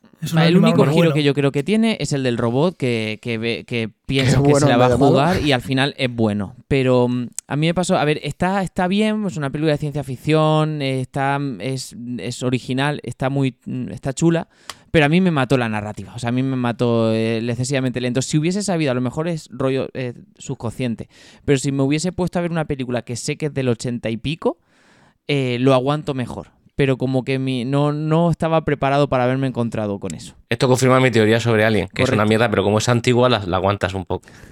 Pero si él odia a Alien también. ya, ya, no, está de broma. Eh, No, no, no no sé, a mí muy sí me ha alto que me gustado, entran ¿eh? los haters a mí también. Nada, bueno, ya lo, ya lo dijiste tú, que Alien era una mierda. Pues eso, a mí me hubiera Eh. gustado, yo qué sé, que, que- que la narrativa fuera, te dejara más con el culo torcido de qué es lo que pasa. Pero aún así me, me gusta. No sé. Yo creo que hay momentos para todo, ¿no? Quiero decir, de repente estamos en una rival y llega el momento clímax y lo unes todo y dices, wow, qué pelotazo de película. Ahora que lo he cogido todo, pero, ¿sabes? Y es genial, pero no entiendo por qué tiene que ser malo algo que va de frente, como esta película, pero te cuento una historia que está bien. Entonces, a mí personalmente es una historia que mm, me ha parecido que entra muy bien, que, que tiene, es original y. y- y- quiero Ah, decir, no sé, me, esperaba que fuera un si me sor- tostón, Si me sorprende, honestamente. si me hubiera sorprendido algo más, me hubiera gustado más. A eso me. No sé, yo creo que tiene ese estilo que tienen un montón de relatos y de libros de ciencia ficción, pues eso, de los 70, 80, 90. O sea, esta, digamos, la narrativa de esta peli es como cualquier cuento de Asimov. O sea, no hay un Sí. giro loco, no O hay como nada. es como que te como- establecen la premisa y desarrollan un par de ideas y ya está. Eh, Como el propio de relato de Arrival. Exacto, sí. O sea, que como empieza que- diciéndote qué es lo que pasa. Sí. Exacto, y no hay ningún giro, no hay nada. Son No. pelis que te cuentan esa idea y en cierto modo, no sé, no sé si llamarlo más contemplativo, o sea, no como no hay mucha acción y tal y cual, pero bueno, te están planteando todas esas ideas y yo creo que ah, toca un montón de palos súper guapos. O sea, Mm. tienes el rollito de, vale, la premisa de el cambio climático y de que est- hemos estado a punto de reventar el planeta y lo hemos resuelto con la, con la fusión nuclear Helio 3. con el helio 3. Pero aun habiendo salvado el clima y el planeta, le hemos dado un poco el planeta a las empresas, ¿no? En este caso, la empresa esta es una empresa que debe ser la polla de potente porque es la que ha resuelto la crisis energética, con lo cual asumimos que tiene un poder bestial. En- y eh, en vez de tener personas o tenerlo automatizado o lo que sea, tiene básicamente esclavos que encima clonando a la peña. Quiero yo pensar que habrá más bases en, en la luna, ¿no? Es posible, sí. Porque. Uno solo no vas a alimentar al mundo. Por eso. Sí, sí, de hecho sí. cuando hablaban durante la película de no salirse de los límites y tal, yo pensaba eso, pensaba que se podía Claro, como hay como con- varias zonas y para que no se crucen los tienen ahí divididos y tal. Será Puede ser, como, sí. será como pues, un panal de estos con hexágonos que irán ahí superponiéndose. Mm. Hay un momento que se ve la, un- una vista como satelital de, de la luna en la que se ve cómo Mm. está cambiando el color del- de lo que están sí. pelando en la superficie. Sí, eso está guapo también. Esa foto en la que se ve cómo estás eh, haciendo harvesting. eh, A ver, visualmente la peli mola un huevo. O sea, la- sí, sí. Vale, podremos decir que Los 5 recuerda... millones están bien, em, están bien Sí, empleados. eso es otro 5 tema. O sea, lo de las pelis que hoy en día, o sea, esta peli hoy en día sería imposible porque nadie hace una película de 5 millones. O hace una película por dos duros y la pone en streaming, O o hace, una, o hace una película de 400 millones, 500 millones para intentar ganar mil millones. O sea, pero no hay nada intermedio. Y yo creo que, claro, y por eso no se pueden contar este tipo de historias hoy en día. Pues porque esta historia es, No es como es también porque el presupuesto es el que es. O sea, no podían haber puesto una pelea espacial con rayos láser porque no tienen dinero para hacerla. O tener no varios pegase. actores. Exacto. Es tener. Es lo que tienes, convertirlo en una virtud. Al también te digo, un- un es un presupuesto de límite. 5 millones de euros para hacer la película, yo creo que un millón se lo lleva Kevin Spacey. En esa época posiblemente sí, sería el que más cobra. eh, bueno, no sé si es el que más cobró porque ni siquiera sale eh, físicamente. Mm, Ya, pero, o sea, esto, estoy seguro que Kevin Spacey grabó esto como el capítulo ese de Los Simpsons, que llega Krusty corriendo Sí. ah, venga, vamos a empezar. Y ni siquiera le han dado tiempo a poner la cinta y ya ha grabado todo el audio. De hecho, creo que hecho- fue así, ¿eh? Creo que cuando... Sí, esto lo leí. O sea, no sé si fue así, pero lo que sí que estoy 100% seguro es que cuando grabaron la peli, el Sam Rockwell grabó todo sin tener a Kevin Spacey ahí haciendo la voz del robot. Entonces todo, está grabado. Por eso a mí me parece tan guapo lo que hizo eh, Sam Rockwell. El actor. Ah, Sí, el actor. Porque está muy bien hecho, sobre todo sin tener a alguien que te dé las réplicas, todo eso es súper complicado de hacer. O sea, Bueno, imagino que estarían, ya estarían en el guion y que alguien las leería de fondo. eh, Sí. Puede ser, pero vamos, que a la hora de actuar no estaba ahí físicamente Sí, sí. Kevin Spacey. Tal cual. En fin, a mí me ha gustado. Tengo que decir que sabía que el director era famoso por algo. Eh, no, no, no me recordaba por, por qué esta tarde lo he mirado y es que era- es el hijo de David Bowie. De David Bowie, sí. Sí, A ver, pero ha hecho buenas pelis, ¿eh? sí, sí. No- Bueno, fue, su ópera prima fue esta. Pero sí, yo las que he visto, a mí, eh, bueno, lo tengo por aquí abierto. Eh, tengo que decirte que, eh, bueno, la primera Whistle mm, es un corto ni la he visto. Moon me ha gustado. Source Code a mí me gustó. voy a decir algo que a lo mejor queda mal, pero yo vi Warcraft, el origen, en un tren, un No autobús o lo que sea, En Renfe. y no me pareció mala, tío. Quiero decir, eh, me esperaba la mayor basura del mundo y creo que fue en un avión, yendo a... creo que Pero tú has avión, jugado mucho al Warcraft. ¿Qué va? De hecho, A la lo peli mejor no tiene malas críticas, ¿eh? De La- Warcraft. en Warcraft jugué al- a, la- a los antiguos antiguos. Yo Warcraft, eh, World of Warcraft y todo esto no jugado nunca, pero los Warcraft antiguos, antes de StarCraft, a eso sí jugué. Eh, y a mí la película, yo pasé un buen ratete con la peli. O sea, no sé qué críticas tiene, eh, pero mm, es de la, la, primer- la la típica que piensas, "Pff, menudo pestiño me voy a ver. Sí. Y no me pareció tal pestiño. Sí, sí, lo preguntaste tres o cuatro veces antes de decir, venga, la veo. fuiste tú, ¿verdad? Alguien estaba ahí diciendo en el chat, pero esto, esto se puede ver o no sé qué, creo que fuiste tú. Ah, yo no lo había visto y de hecho me sorprende. No, sí lo dije yo porque yo la sensación que tenía de Moon es que era un tostón eh, lenta y de estas contemplativas. eh, tenía ese feedback y siempre me generó un rechazo raro y por eso no lo había visto. Eh, pero que va, que va, muy, muy alejado. Y aparte que la peli dura una hora y media. O sea, Sí. es que es todo, Y esto de, es otra cosa- todo de puta madre. No son dos horas y media como hoy sería esta Sí, película. que, y que no hay escenas que digas tú, esto no vale para nada. Es justo, es, es decir, la película funciona con este tipo de narrativa que estábamos comentando antes, precisamente porque no hay eh, ningún espacio en el que te hayan metido un trozo de más. Mm. No hay relleno. Es una película que dura lo que tiene que durar. Punto. Y por eso creo que funciona. Tiene cosas, o sea, de- hablábamos de, digamos, el mundo que te genera, ¿no? De las empresas, de la crisis climática. Luego lo que hemos estado hablando antes, de si los clones realmente, no sé. Es un poco, a mí me recordó también eh, cuando empezó Westworld, la primera temporada, uno de los temas que, que es lo que a mí me enganchó de esa serie y por lo que dejé de verla a- cuando acabó la primera temporada es que los primeros capítulos jugaban muchísimo con la idea de si los huéspedes, no sé si los llamaban huéspedes, no sé cómo los llamaban, los robots de Westworld, si eran realmente humanos o no eran humanos, si eran personas o no eran personas, ¿no? Porque tú sabías que eran como robots, pero ¿qué diferencia hay entre un robot y un humano si esos robots sentían, tenían personalidad, etcétera, etcétera? Y aquí es un poco ese mismo tema también, ¿no? De los clones son realmente individuos o no son individuos, ¿no? Eh, yo creo que eso también es algo muy guapo. A mí, o sea, esta película me gusta porque tiene un montón de temas que me parecen súper chulos. Y ese es uno de ellos. Yo sí creo que deberían, cuando tengamos clones dentro de 10 o 15 Deberían de poder votar, ¿no? tendrían que tener derecho a voto. Sí. Sí, y ser libertad. Y no, es- no- yo no tengo derecho a matarlos. Creo que. Cuando que el clon se tenga parecen a mí. 18 años. Bueno, depende de cómo lo hagan, ¿eh? Si nacen ya grandes, pues no, ten- tendrán votación desde el primer día. Bueno, esto hay que discutirlo. Podemos dedicar un 18. especial. Una cosilla más, o sea, no sé si soy el único que le ha recordado un poco toda... O sea, yo esto no sé si lo hicieron adrede o es también sección porro para mí, pero mm, a mí me recordó un montón, eh, digamos, toda la historia del ciclo de todos los Sams y los clones es como eh, Sísifo en la, en la mitología griega, ¿no? Empujando la piedra. empujando la piedra para que se vuelva a caer. Y es como Eh. que en es, ahí es como que él está pagando por sus pecados, ¿no? Por creerse más listo que los dioses. Eh, y aquí es como que Sam, o todos los clones de Sam, están pagando por los pecados anteriores de la humanidad, ¿no? De que De casi humanidad. hemos destruido el planeta y aquí tú tienes este ciclo de levanta la piedra durante estos tres años y cuando la llevas a la cima y acaban los tres años, en vez de eh, acabarse la tarea, te matamos y vuelta a empezar. Entonces me moló un montón eso también, como que era, me pareció un guiño, no sé si es un guiño hecho adrede o es casualidad, porque luego esto es lo de siempre, ¿no? Son historias que están tan metidas en la cultura que a lo mejor las escribes Sin darte cuenta y las sin estás darte metiendo. cuenta las estás metiendo, ¿no? Eh, Sí. pero, pero me recordó a eso y me, me moló mucho también. Al verla, es, yo qué sé, esas cosas que te hacen pensar que también me gustó. Pues sí, me gusta. Veré la de Mute. A ver Pues qué la tal. podríamos traer para la Ya temporada nos, que con- viene. ya nos contarás, ya nos contarás. Pues vamos a dejarlo aquí, si os parece bien. Yo creo que sí. Vamos a terminar temporada. Temporada se la vamos a dedicar a Antonio. Vamos a dedicar a Antonio. De hecho, la de Music está en, en plataformas Netflix, digitales. ¿no? Está en Netflix, sí. Pero yo estaba despidiendo ya. Esto siempre lo Perdona, hacéis. cállate, Ángel. Mute, ¿dónde está, dices? Lo siento, Ángel. Perdona, Ángel. Puedes continuar. Nadie va a ver mute. Yo, A ver, espera, aparece ¿dónde está, ¿dónde está vuestro mute? Esta Me os noche. vais a cagar.